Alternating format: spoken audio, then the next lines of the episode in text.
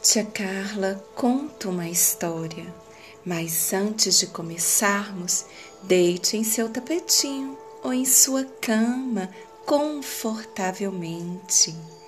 Vá mexendo os dedos de seus pés, mexa bem e relaxe seus pés. Feche seus olhos. E agora, respire profundamente, imaginando o ar enchendo todo o seu corpo, da cabeça aos dedos dos pés, como um balão inflando. E devagar, deixe o ar sair, pouco a pouco, enquanto vá sentindo todo o seu corpo se afundar confortavelmente na sua cama ou em seu tapetinho.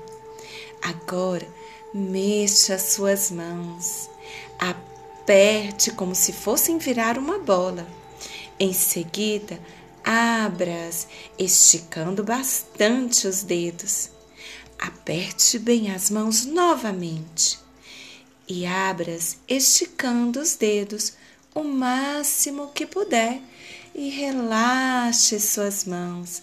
Assim também vá relaxando todo o seu corpinho.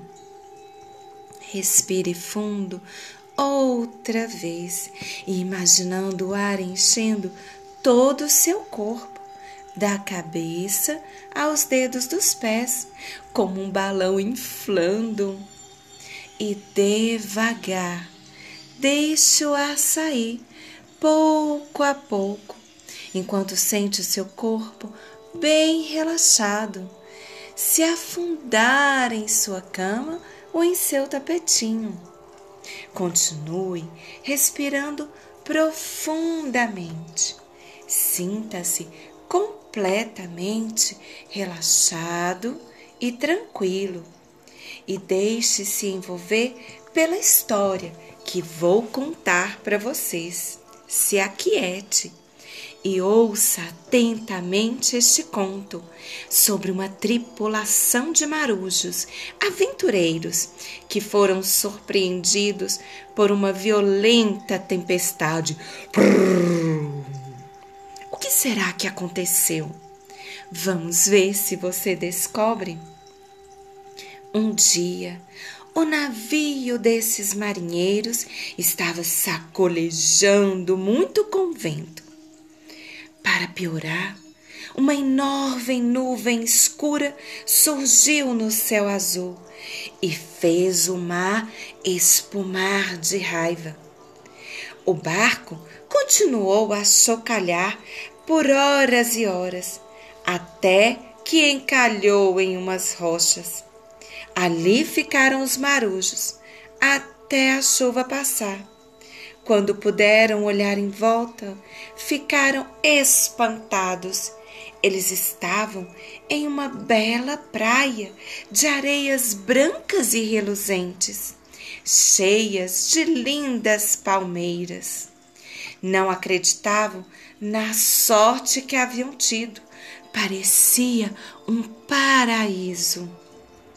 Em seguida, não se sabe de onde, apareceu um grupo de lindas mulheres que carregavam cestas cheias de frutas suculentas e roupas novas para eles. Essas mulheres o convidaram para ficar em suas cabanas e descansarem um pouco, até ver o que tinham e podiam fazer com o barco que estava encalhado nas rochas. E assim, durante dias e dias, os marinheiros foram tratados como reis por essas mulheres que preparavam refeições magníficas e deliciosas. Aquilo tudo nem parecia que era de verdade, tão bom que era. Eles esqueceram de sua vida normal, esqueceram de consertar o barco e das famílias e dos amigos que o estavam esperando do outro lado do mar. Após muitos dias, o marujo perguntou à mulher por que não havia outros homens na ilha. Ela disse que os homens da ilha haviam partido muitos anos antes e nunca mais voltaram. À noite, esse mesmo marinheiro ouviu vozes e foi até a cabana ao lado escutar atrás da porta. Ele estava desconfiado. Precisamos engordá-los para comê-los antes que eles escapem. Temos que dar mais comidas, mais comidas, disse uma voz. Ao espionar através de uma pequena rachadura na porta, o marujo viu, para seu espanto, um grupo de feios doentes, em vez de esperadas mulheres. Minha nossa! Fomos trapaceados. Não são mulheres coisas nenhuma, e sim horríveis gnomos disfarçados, monstros. Eles nos alimentam para que fiquemos gordos e suculentos antes de sermos devorados. Meu Deus, o que fazer? pensou ele. Na manhã seguinte, ele contou aos colegas o que tinha visto e ouvido na noite anterior. Ao perceber que tinham sido enganados, Todos ficaram assustados. Todos, exceto um marujo, grande e forte. Vocês estão sonhando? Essas lindas mulheres não podem ser monstros, nem duendes, nem coisa alguma assim. Eu não saio daqui. Aqui tá tão bom, tenho comida e mulher à vontade. E as comidas são deliciosas.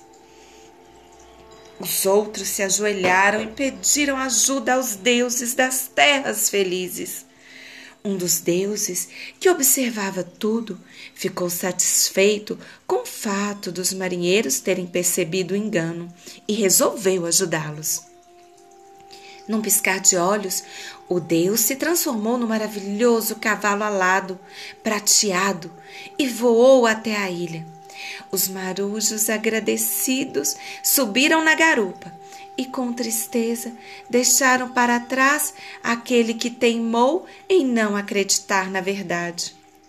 No entanto, quando o imenso cavalo começou a bater as asas, ficaram cheios de alegria ao ver que o companheiro veio correndo atrás deles e saltou a tempo na garupa do cavalo. Eu vi os duendes esquentando uma panela para nos escaldar. Ai, meu Deus, quase que eu sou comido. Desculpem-me por não tê-los ouvidos antes. Eu simplesmente não queria acreditar. Ai, ai, ainda bem que estou nesse cavalo. Assim disse o amigo Marujo. Suas últimas palavras foram levadas pelo vento, à medida que o cavalo voava suavemente pelo céu e a ilha dos duendes monstros ficava para trás, minúscula, num enorme oceano azul. E assim partiram em direção às suas casas, os marujos no cavalo que os deuses ajudaram. Continuem assim, relaxando profundamente. É tentador ignorar os fatos quando gostaríamos que fosse diferente. Uma pessoa sábia tem consciência da importância de enfrentar a verdade e lidar com os desafios de maneira direta.